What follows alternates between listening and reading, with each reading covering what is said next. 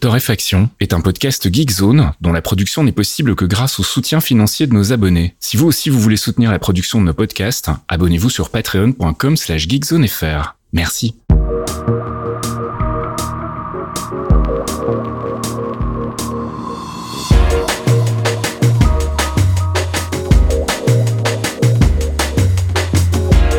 Bonjour Geekzone et bienvenue dans ce 206e épisode de Torréfaction. On se retrouve comme toutes les semaines pour faire un peu le tour de l'actu, gaming, tech, culture, il y aura un peu de tout. Il y a une grosse conduite encore euh, cette semaine et c'est un podcast que je présente avec mon ami Caféine. Salut Caf. Oui, bonjour Monsieur Fasquille.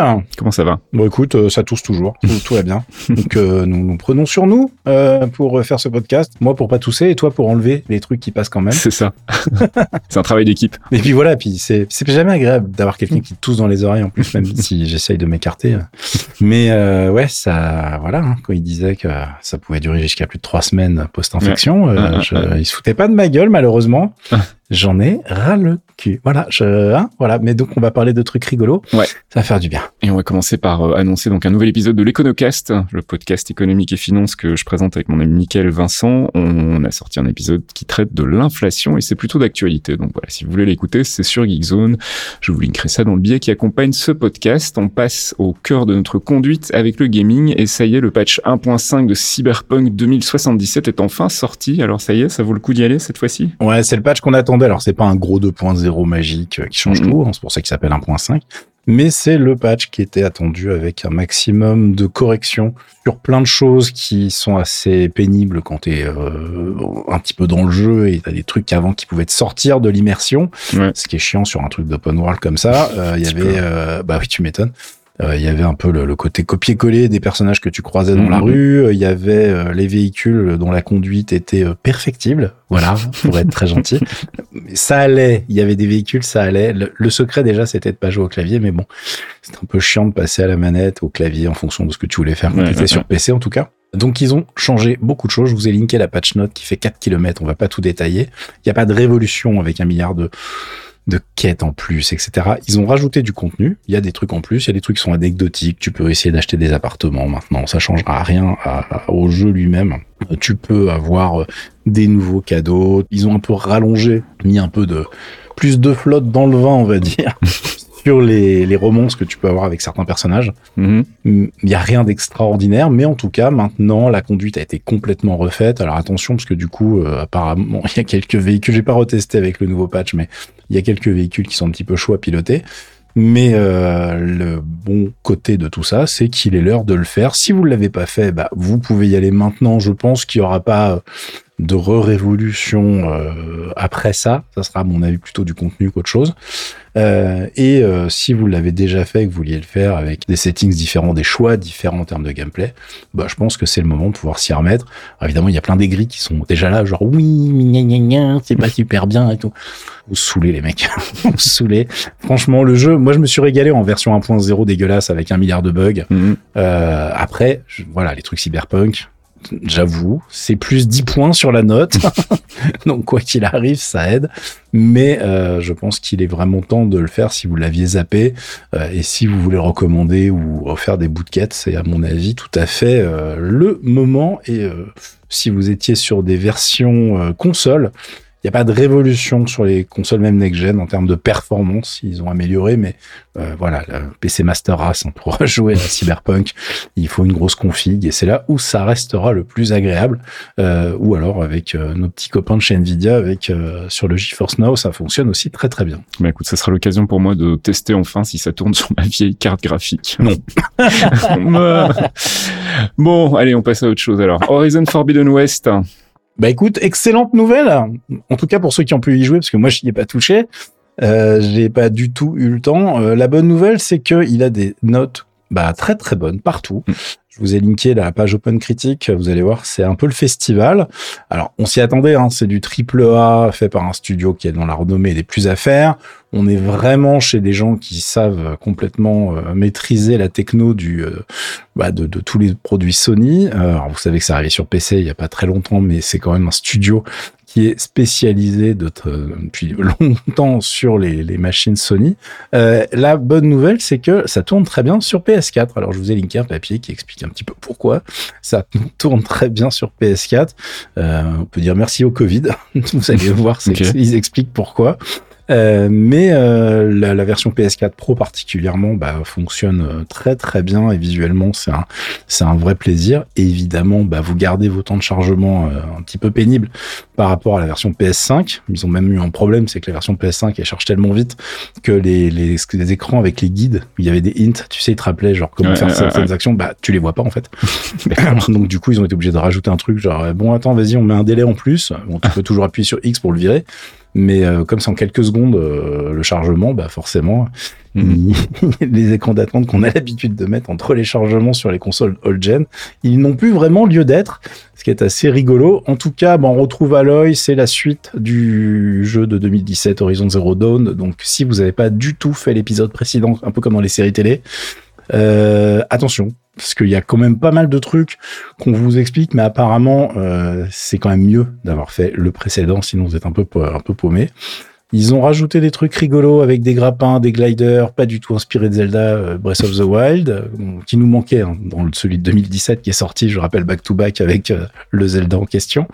Donc là, bah, vous serez vous serez content de récupérer tout ça. Le scénario apparemment est mieux raconté, mieux mis en place. Dans le premier, on avait parfois un peu des comment on appelle ça les information dump en anglais tu sais où on t'explique tiens alors les expositions. voilà. Pourquoi on est là? Qu'est-ce qui se passe? Alors je vais te parler pendant 10 minutes ça va être génial. C'est chiant ça. Euh, moi ça m'avait pas trop choqué. Franchement j'aime beaucoup la licence et je me suis vraiment ah. régalé sur le sur ce, le premier. Et j'avais fait l'extension avec plaisir. Mais euh, apparemment là c'est mieux distillé. C'est un peu moins chiant. T'as moins ce côté qui te pète le rythme. Euh, il paraît que t'en as encore un petit peu au début de l'aventure mais ça s'estompe après J'imagine que les mecs, ils ont fait ça parce que bah, il fallait faire rentrer un maximum d'infos au chausse-pied pour les gens qui n'avaient pas joué au premier pour être peinards. En tout cas, on est devant un bon système seller de PS5. Si vous arrivez à en trouver une, c'est à ça où je faisais référence en début de, de podcast quand je commençais à parler du jeu, c'est que j'y jouerai avec plaisir. Franchement, c'est un jeu qui me fera acheter une PS5 mais c'est tellement la guerre pour en trouver une et j'ai tellement pas envie de faire le, le voilà, d'aller surveiller les sites, machin et tout, ça m'emmerde. Euh, donc du coup, bah, et en plus, je joue finalement très peu euh, dans mon canapé sur les consoles en ce moment. Donc tant pis, je, je vais attendre peut-être 4 ans la version PC ou en tout cas qu'il y ait des PS5 plus facilement.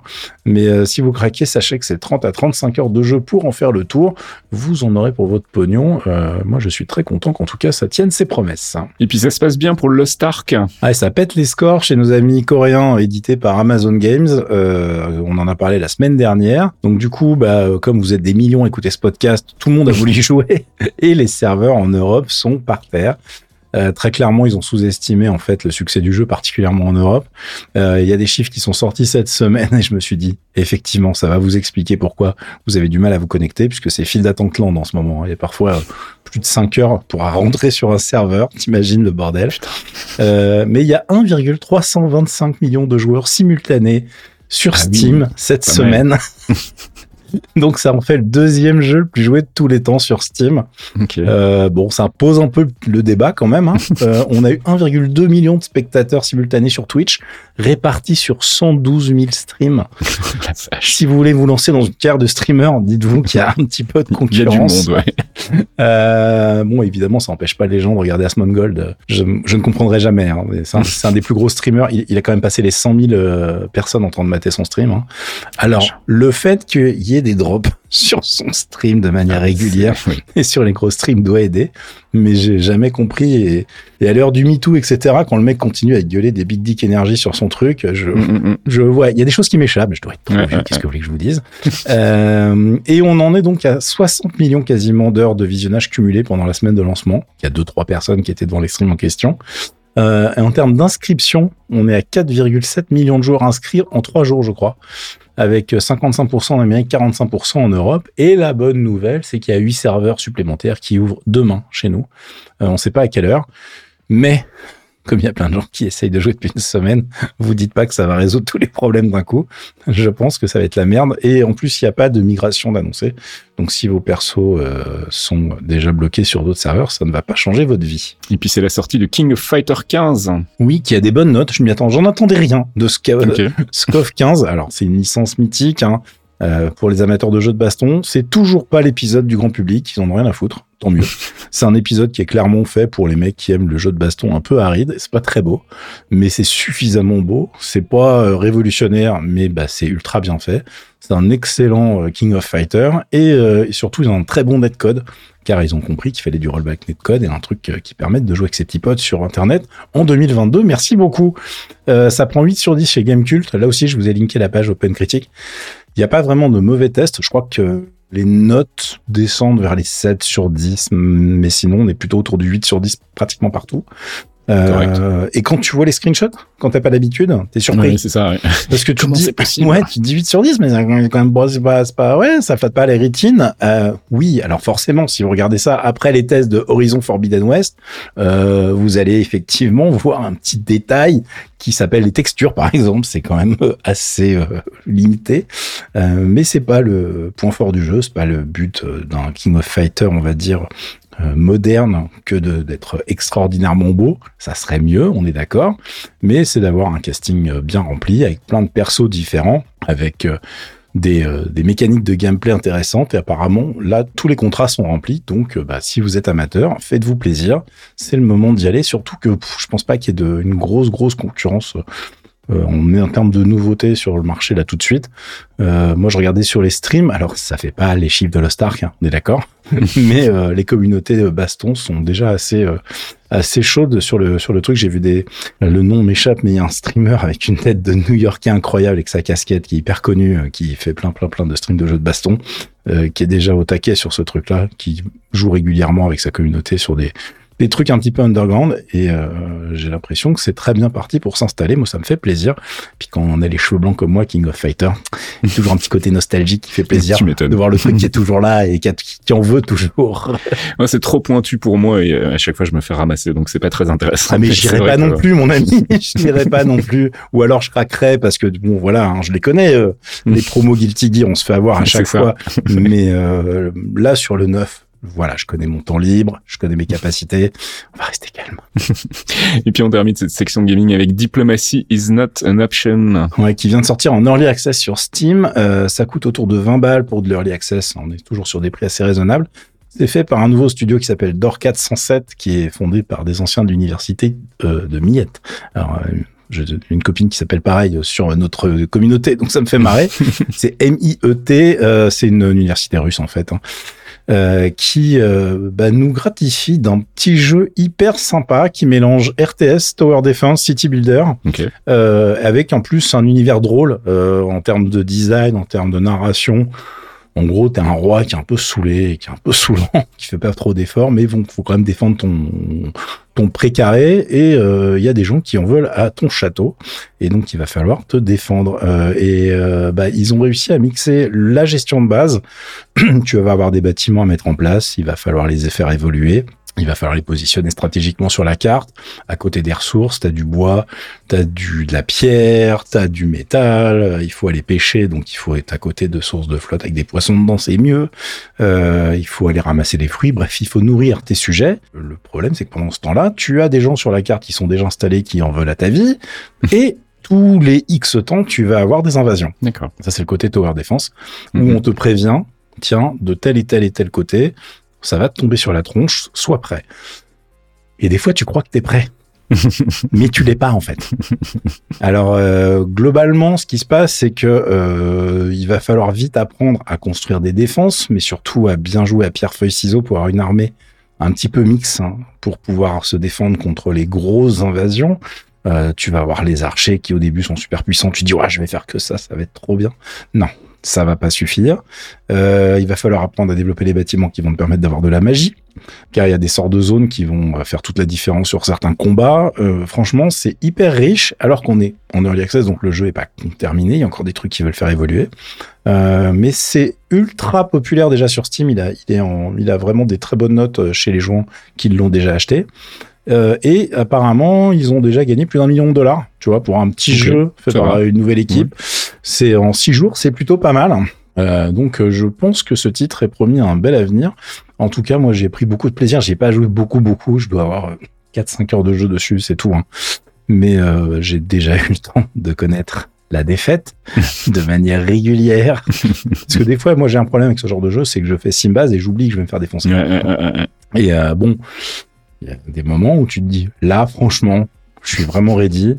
Et euh, regardez les vidéos, vous allez comprendre la problématique parce que le jeu au départ, on t'envoie quelques barbares. Rapidement, ça devient des divisions complètes. Mais la première mission que tu fais, c'est hyper simple. Tu nettoies la carte, tu résistes tranquillou, euh, contrôler tous les trucs.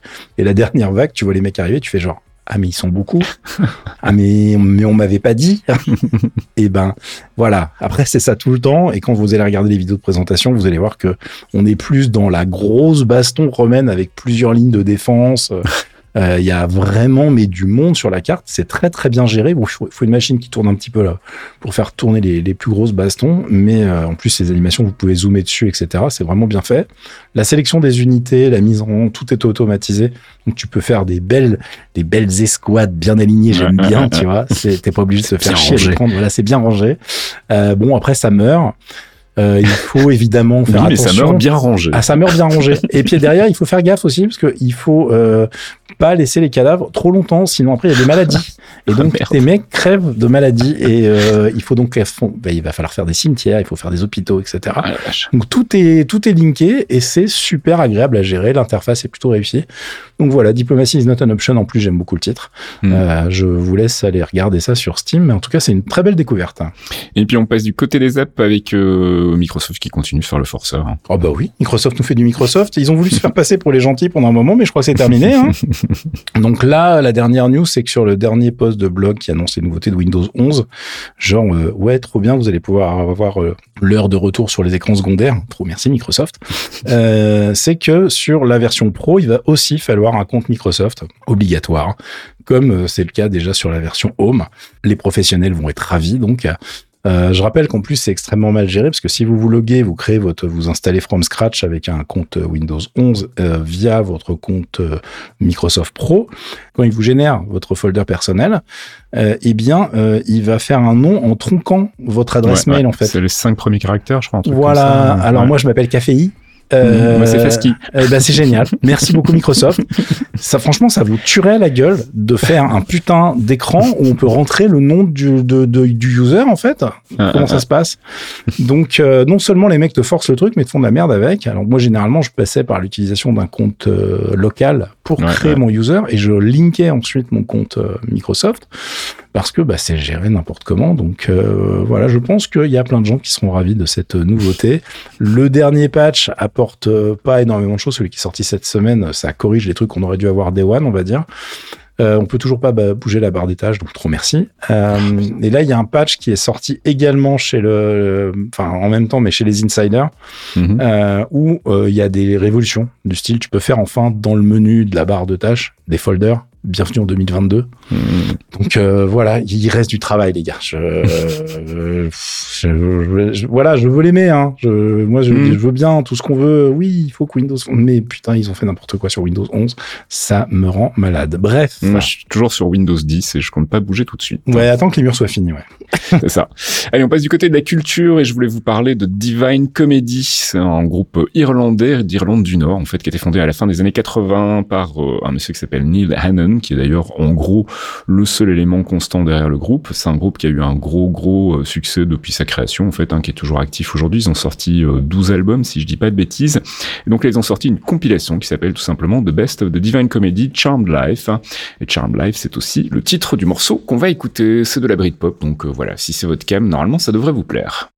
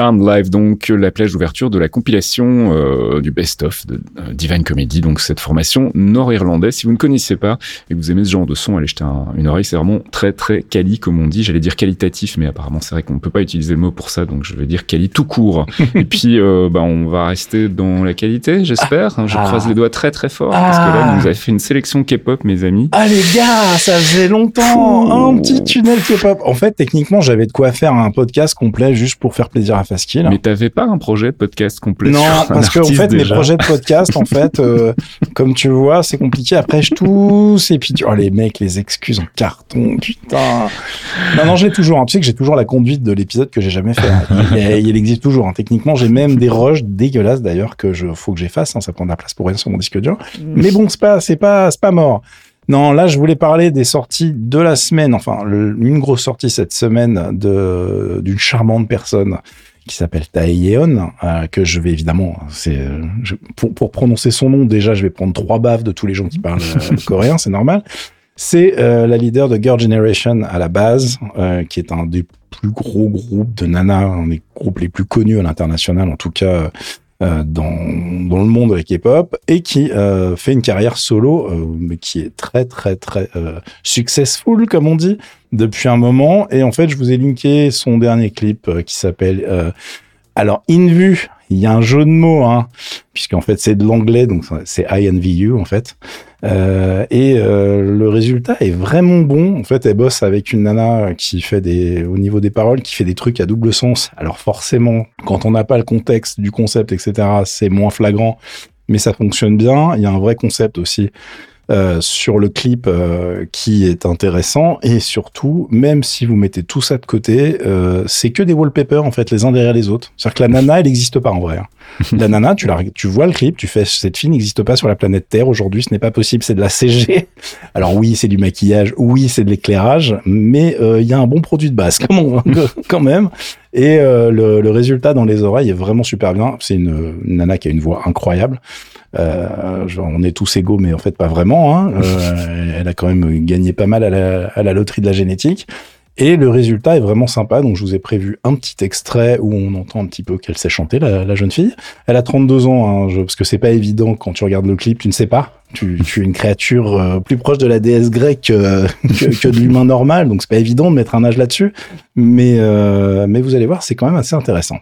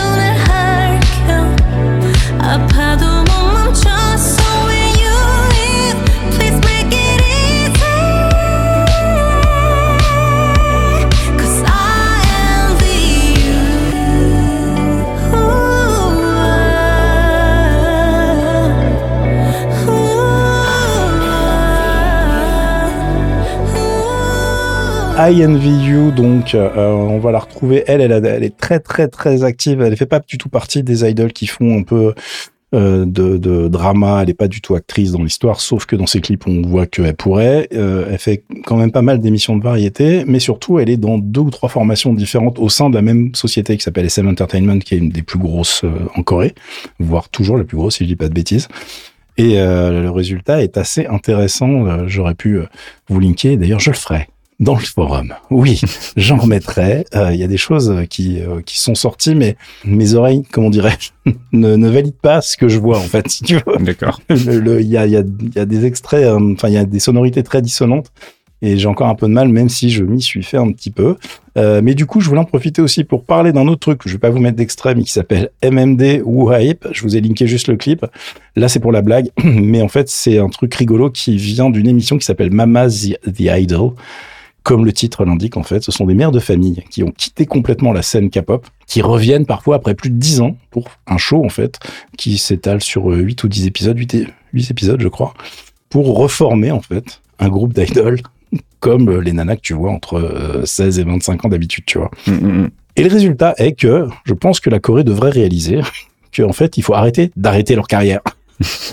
Parce que je l'ai appelé, moi je l'ai renommé le truc, hein, ça s'appelle K-pop MILF Edition. Euh, c'est n'importe quoi. Dedans, il y a une nana qui s'appelle Kai, qui a plus de 40 ans, qui est juste euh, pff, magnifique.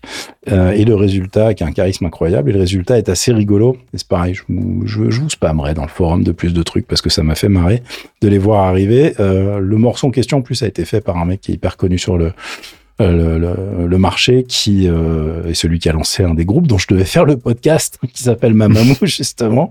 Donc, euh, qui, euh, qui connaît son travail. Et le dernier truc dont je voulais vous parler, c'est un morceau. Alors, je vous ai linké le truc. C'est pas le meilleur morceau qu'ils aient fait, mais c'est un morceau d'Epic High, qui est un trio, euh, qui est un des gros on va dire porteur du euh, de tout ce qui est euh, hip-hop, euh, rap en Corée depuis des années, hein, qui euh, ont encore réalisé donc un single qui s'appelle Super Rare avec Weinstein et PH1 qui sont des, des mecs qui cartonnent sur la scène rap depuis des années maintenant. Euh, mais c'est surtout pour vous parler d'un truc qui est euh, beaucoup plus intéressant et grave entre guillemets, euh, qui est une série de podcasts qui était qui est fait autour de Tableau. Tableau, c'est le leader de Epic High, qui s'appelle euh, Authentic: The Story of Tableau, euh, et qui euh, est un truc mais incroyable qui est arrivé euh, à Tableau, qui est en fait un mec qui a été persécuté. Mais vraiment persécuté pendant des années en Corée, Euh, parce qu'en fait, il y a des mecs qui ont décidé que euh, bah, il fallait, il fallait avoir la tête de ce gars. En fait, il y avait des, des mecs qui l'avaient dans le nez, qui ont créé un forum de toutes pièces, forum qui remettait en question euh, toute la vie du mec. Euh, oui, c'est pas vrai, c'est diplôme, on est aux États-Unis, c'est du flan. Euh, le mec, en plus, il a pas fait son service militaire, euh, bla bla bla. Et le mec avait beau faire des interviews, montrer ses diplômes, etc. Ça a été monté en épingle par les médias et c'est parti complètement en vrille.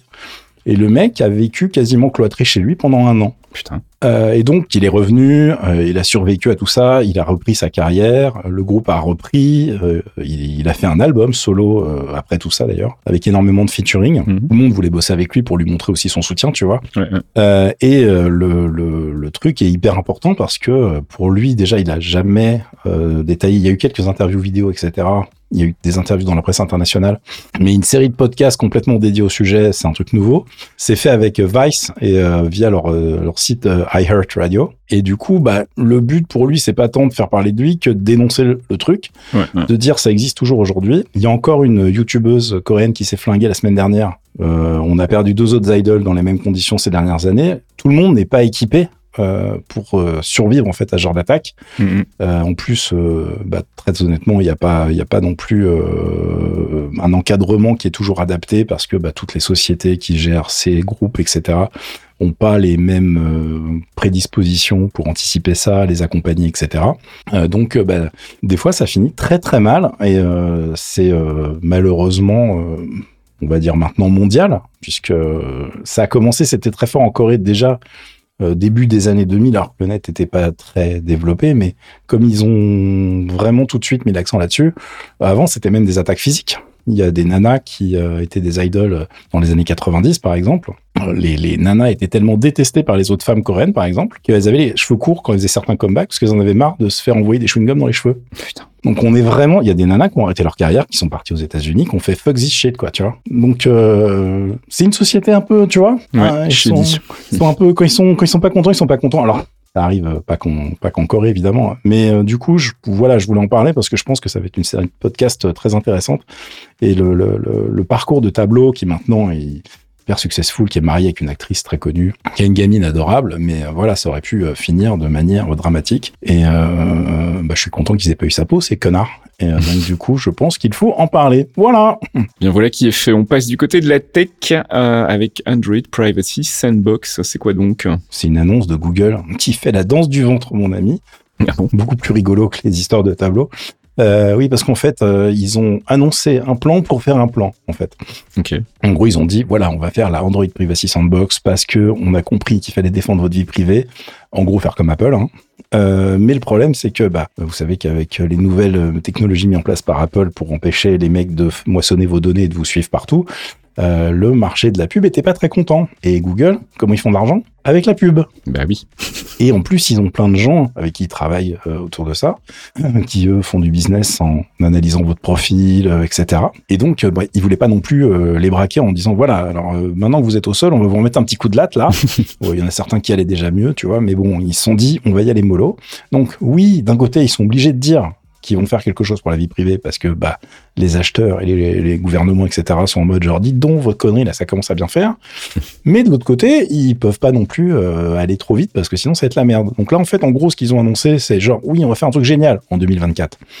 Donc euh, le truc le plus ironique dans tout ça, c'est ah mais vous pouvez stopper de moissonner les datas maintenant. Vous êtes pas obligé de nous attendre, tu vois Genre tu ça. dis ça au mec dont c'est le Ouais, business, Ouais. mais c'est trop mignon.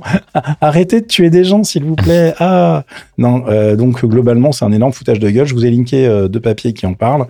Euh, mais si vous êtes sur des devices Android, bah, il faut toujours faire attention. J'ai remarqué des différences, par exemple, avec des trucs- en testant rien que des, des applications euh, pas du tout populaires, genre TikTok. Mhm. J'ai eu aucune alerte sur le moissonnage de l'intégralité de mon téléphone sur Android.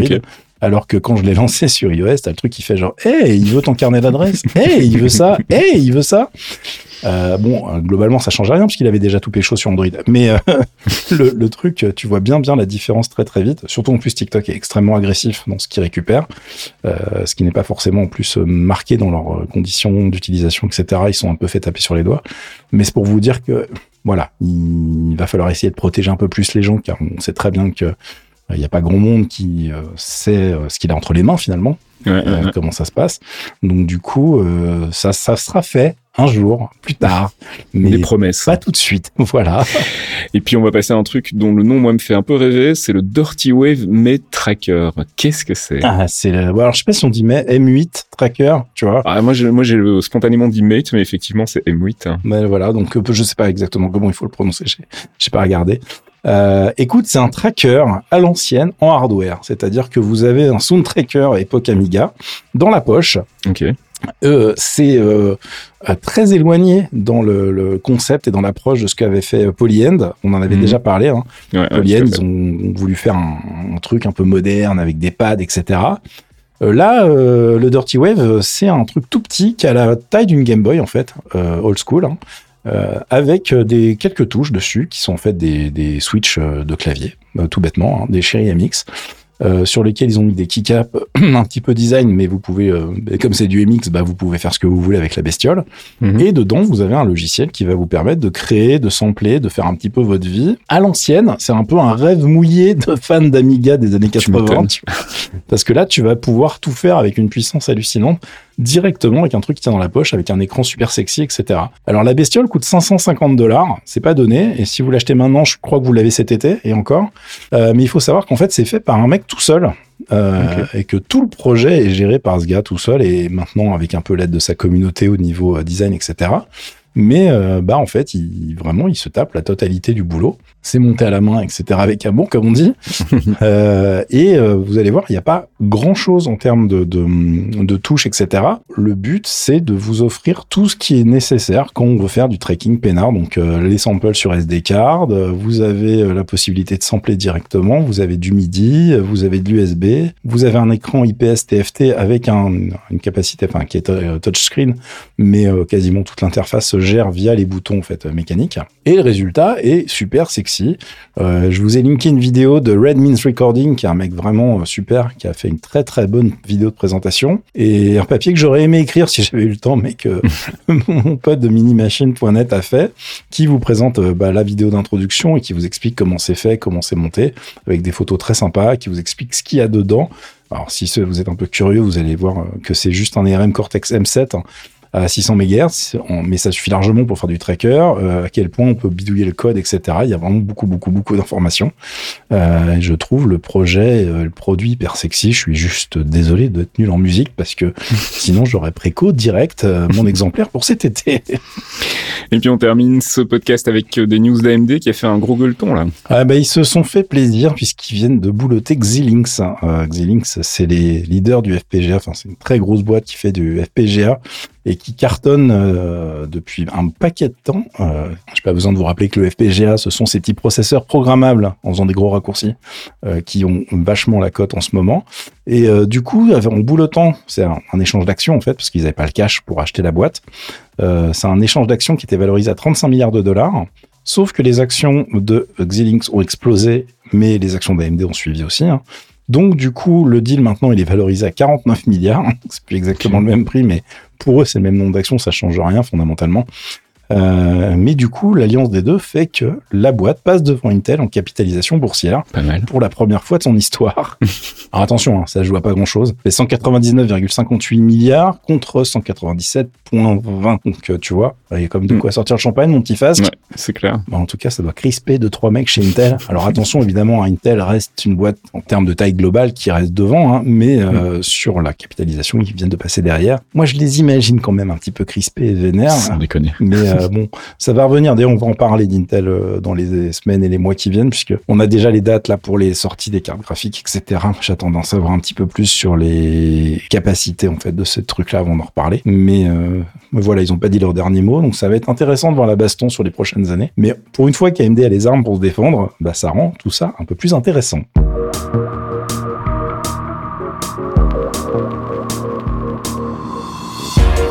Et c'est la fin de ce 206e épisode de Torréfaction. On remercie nos abonnés Patreon, bien évidemment, patreon.com slash geekzonefr. Vous pouvez vous aussi vous abonner hein, si vous voulez nous soutenir à partir d'un euro par mois et on vous file du petit biscuit. En plus, on a un podcast dont on vous avait parlé là dans, le- dans les cartons. Il arrive bientôt. Il a été enregistré. On attend juste d'avoir une jolie pochette pour vous le proposer. Je pense qu'on Euh, peut, leur- je pense qu'on peut leur dire. Ils l'auront ce week-end, même si la pochette est moche, sur Patreon. Non, mais voilà, il y a un moment, faut y aller, car notre ben graphiste attitré euh, ne trouve pas l'idée magique. Euh, voilà, on va pas, on va pas bloquer le truc pour ça. Non, c'est clair. Euh, donc je pense que on va vous bricoler quelque chose que vous puissiez au moins nous faire vos retours sur ce numéro 0 et qu'on voit comment on, on articule tout ça. Et puis bah, pour le reste, nous on se retrouve la semaine prochaine pour un nouveau petit tour de l'actu. D'ici là, passez un bon week-end. Des bisous, ciao Ciao, ciao